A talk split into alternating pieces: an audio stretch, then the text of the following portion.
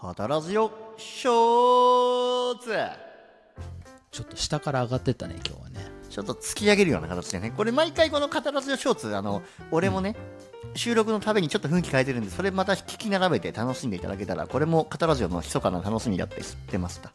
そうなんですよ。しかもねこれねよくよく YouTube 見てもらうとねこのショーツのとこに合わせてちゃんと文字揺れてるんでねこれ毎回違うからねミントさんの一工夫。そうなんですよ。これね大変なんですよね。なんでやってんだって感じですよね。そうそう。あのね俺一回そのショーツの編集して、はいミントにダメ出しされたからねちょっと震えが早いとか。いやそうそうそう。これはねあのあるあるですよ。こうスティッキーな感じにね映像と音をねこう同期させたいっていう勝手な欲望があるんでこれもう完全に自己で一番満足震えるようになって「す」で終わるようにしろっていう指示が入ったそうりとか。です。はい。あの、ねあそうそう、うん。うんあの、ショーツ豆知識だけど、ちょっとあの、一つね、ショートって言って、その後にショーツってなってるって、ちょっと可愛い、あの、お茶目な編集会があるから、ちょっとそれ探してみて、皆さん。はい。ああれ可愛かった。僕好きです。これ可愛い。ありがとう、ありがとでね今日のショーツはねう。はい。ちょろっとこの前も出てきたミッドジャーニーの時にあのピカソ風の絵を描いてもらったじゃないですか。ミッドジャーニーに。あの、ゲルニカラジオみたいな絵でしょ。うんうんそうそうそう、うんあれにさ合うトークをしたいっていう逆張り、むずくね。うん、いやちょっとチャレンジしてみようよって話です。あの、絵に合わせるってこと？そうそうそう。あの雰囲気に合わせられるかっていうチャレンジですよ。俺らがキュビストになるってこと？あそうキュビストになれるかどうか。キュビストになるか、なろう。いやいやそうなりましょうというところなんだけれど、いやあの時の話結構さもっと深掘れるとこいっぱいあったなと思って、いやそうなんかそそうう。そうそうアーティストがさどんな役割を持ってるのかみたいな話にちょっとなりかけたじゃない？ああ、覚えてる確かに。あ、覚えてる覚えてる。要は、あの、皆さんが、うんあ結局だから、アートってのは、うんあれだよね、即興、あの、すでにあるストックたちの組み合わせだけど、そこでどういう風に統合するかってのところで、アーティストのセンスが問われるみたいな。そうそうそう、まあ、そういう話もあったし、まあ、例えば Midjourney とか、あうん。の Stable Diffusion とかいろいろね生成系の AI があったりするじゃないですか、なんかあれって結局過去のリファレンスを参照して、で、まあ、入力されたプロンプトって言われてる文字列にこう合うように、まあ、再編集して出力してんじゃんって話があったと思うんだよね,、あれはちょうどミッドジャーニーの旅の回ですね、うん。うん言ってたと思うんだけど、そう。そこで全く新しい表現技法みたいなものが生まれるかって言ったら多分生まれないよねみたいな話をしてたじゃないあそうそう、それはだからもう AI の限界だよね。ピカソは生まれませんよっていう。そうそうそうそうそう、なんかその時にやっぱりじゃあピカソってすごかったじゃんっていうそのピカソのやった役割って何なんだろうねって話はなんか意外と面白いなと思ったんですよ。役割か、難しいな。そうそうそう。だからさ例えばさあの、ピカソのキュビズムって言われてるさ技法はさあの、はいはい。一つの実はパーツパーツで見たら結構正確にものを描写してるんだけどあそうそうあのある特定の目線から絵を描くってことを手放したみたいなさことが言われてーるわけじゃん。なんかキュビズムってあれでしょ、一つの平面にいろんな目線から見たものを詰め込むっていう。そうそうそうそうそうそうあれってさ、あの、目線だけなの？思って、感情とかも詰め込んでるとか、そういう意味じゃなくて、あれ本当に、あの、3D でいろんな方向から見たものを一つの平面に落とし込むっていう技法なの？あれって。いやまあちょっとさその感情面がどうなのかって話は我々が推し量ることはできないんですけれどもなんか多分表現面だけで言うとねだそのなんだえっと一つのオブジェクト例えばね女性だったら女性の絵のうんまあ右から見たえーああ、はいはいはい。なんだ見見え方と左から見た見え方っていうのを一つの平面に同居させるってことがまあユニークだよねっていう。ユニークだね。なんか多分そういう話だったりするじゃない。でそれこそさあの、うん。現代アートとかになってくるとさ、うん。あのデュシャンの泉とかっつってねあの便器にさ、サインしただけで作品になっちゃいましたみたいなさあったりするわけですよ。あるね。そうそう。だどんどんさその何に価値があるのか何が美しいのか何が美しくないのかみたいななんかその価値観をさ、アップデートしていく営みなわけじゃないですかあそうだね。そのアートの歴史ってうん。それって何がいいとか何が悪いとか結局どういうふうに僕らが価値判断するかみたいなさ、うん。価値観の話だから、うんそれはやっぱりそのなんて言うんだ過去の積み重ねの延長線上にあるものじゃないよねみたいなさなんかそこに全てが詰まってる気がするんだよねはいはいはいはい。だから、あの、作り手とより受け手側の問題になるってことね。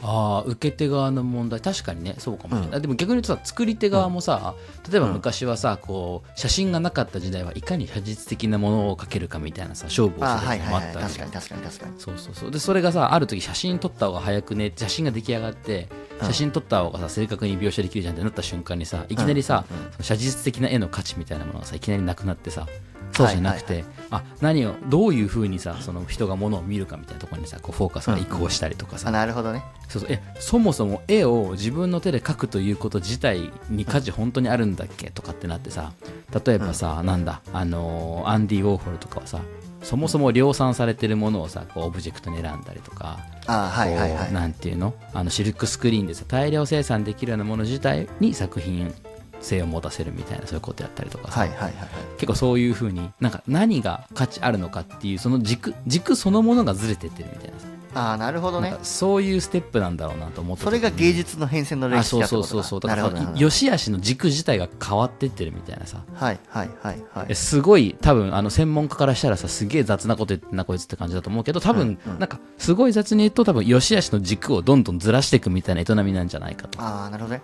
でそれをずらすような何か作品がどこかで生まれてほしいわけでそのキュビズムはそうそうそうそうそう。の良し悪しの軸を一つバッと一回ずらした作品なわけだそうそう。だからそれがそういうずらしたやつはやっぱすげえじゃんって言われるみたいなさ。あー確かに。そういうことなんじゃないかと思った時にだよ。例えば、うん。その、もう Stable Diffusion でもあの Midjourney でもいいけど、ああいうさものって基本的にじゃあこのパラメータをいじりましょうとかさ。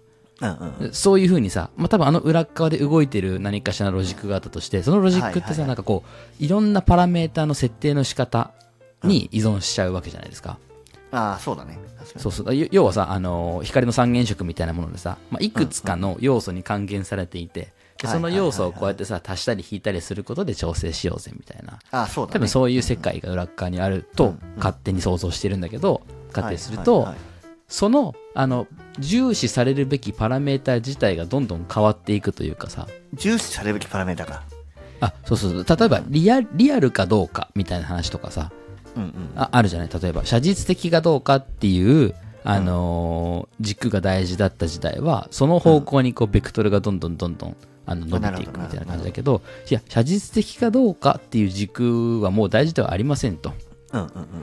でむしろいかに、えー作者のあの気持ちがこもってるかの方が重要ですみたいな軸にさある時変わるかもしれないじゃん、その吉梨の軸が。確かにね確かにねそうそうそう。とかさ、いや、いかに作者が手を動かさずに書いたかじゅ書いたかが重要ですよみたいになるかもしれないじゃん。もしかしたら。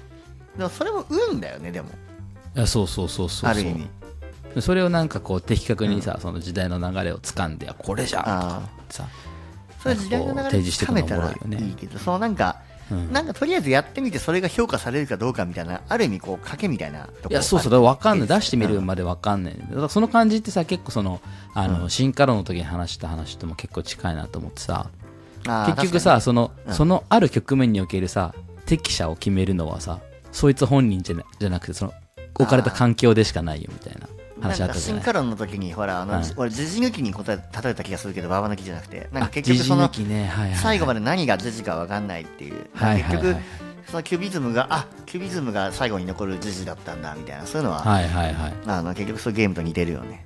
あそうなんだよね。だからその中のプレイヤーはさその予想することができない。だからまさに時事抜きだよね。時事抜きってめちゃくちゃいい例じゃない？時事抜きってうん。深いゲームだね、そ う時事抜きは深いゲームですよねうん、そうそう。だからまあでも確かにね。時事抜きやってる時ってさ、うんうん。ババ抜きやってる時より楽しくない？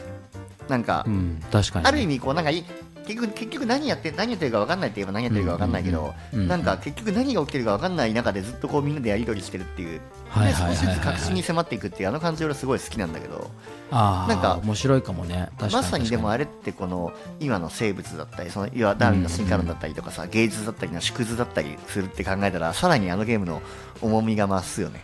確かに。だからババ抜きはある種予定調和だけど、うん。だしその持ったカードのさ運みたいなところがさと結果の関係性っていうのは、まあ、事前にある程度分かるみたいな。あそうだね。のがバブ抜きだとすると、時事抜きは、あの、決められていたりそうじゃなかったりするかもしれないんだけれど、それに気づかない状態でゲームをプレイせざるを得ないと。で、終わったタイミングで振り返ってみたら、あ、あれが時事だったのかってなるっていうあそうそうそういうことってことだよね。あの後世の人しかしょ後世の人いや終わってみないと評価できないっていうところがはいはいはい。時事抜き的時事抜き的っていう表現。確かにね。時事抜き的っていう表現はいいかもね。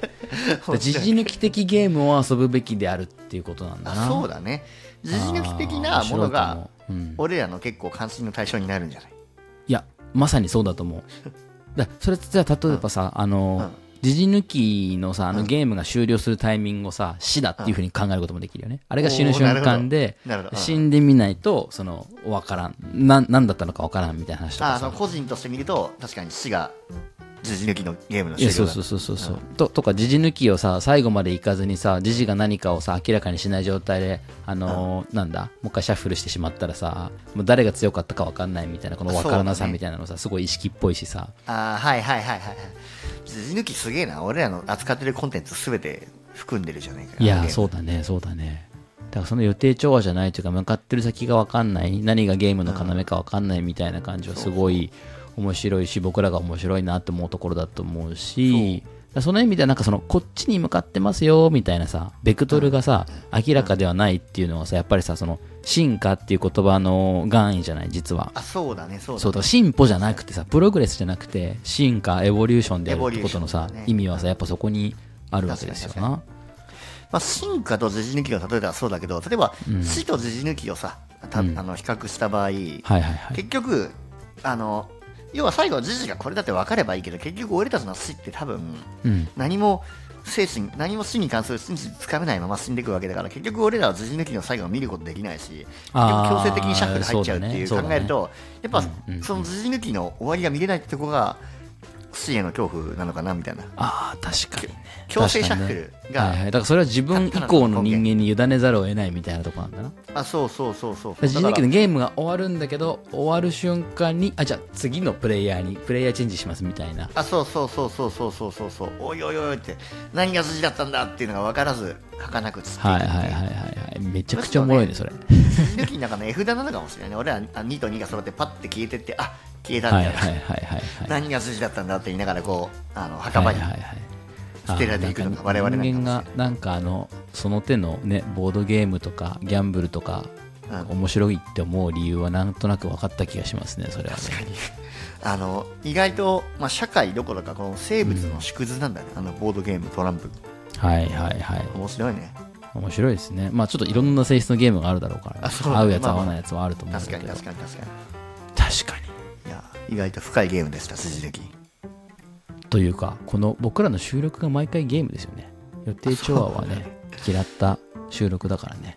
確かだって今回のこの収録も時事抜きの話になると思ってなかったじゃん、そうなんだよそうなんだよ。これ毎回そうなんですよね。あのね。本当にね大まかなラインしか決めてないので、うん。何分になるかも分かんないし結論が何なのかも分かんないしどうだこうするのかも分かんそないうっていう。そうそうそうそうだ結論に興味ないって話もしてたしね実はね初期の頃あしてたね、うん。なんならショーツに関しては大まかな筋道すら決めずに始めること多いですね。はいはいはいそうね。テーマさえ決めずに始めるからね。そうとりあえず喋るっていう、そうだからその時にあの今日の冒頭の話に戻りますけどうん、毎回僕らがお決まりでやってるあのカタラジオとかカタラジオショーツっていうところうん。に対してうん。一言目で僕がどう反応するかでショーツの内容が決まるっていうところがあやっぱり面白いんですよ。そうだあそこに揺らぎがあるわけじゃない。